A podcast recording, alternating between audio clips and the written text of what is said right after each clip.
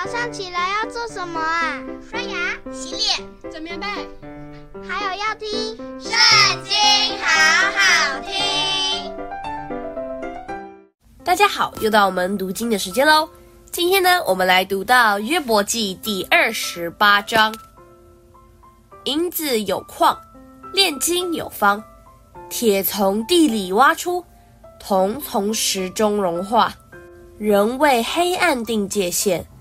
查就幽暗阴翳的石头，直到极处，在无人居住之处刨开矿穴，过路的人也想不到他们，又与人远离，悬在空中摇来摇去。至于地能出粮食，地内好像被火翻起来，地中的石头有蓝宝石，并有金沙，矿中的陆雉鸟不得知道。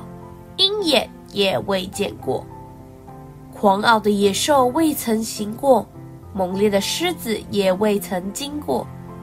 人伸手凿开坚石，倾倒山根，在磐石中凿出水道，亲眼看见各样宝物。他封闭水，不得滴流，使隐藏的物显露出来。然而智慧有何处可寻？聪明之处在哪里呢？智慧的价值无人能知，在活人之地也无处可寻。深渊说：“不在我内。”沧海说：“不在我中。”智慧非用黄金可得，也不能凭白银为它的价值。而费金汉贵重的红玛瑙，并蓝宝石不足与较量。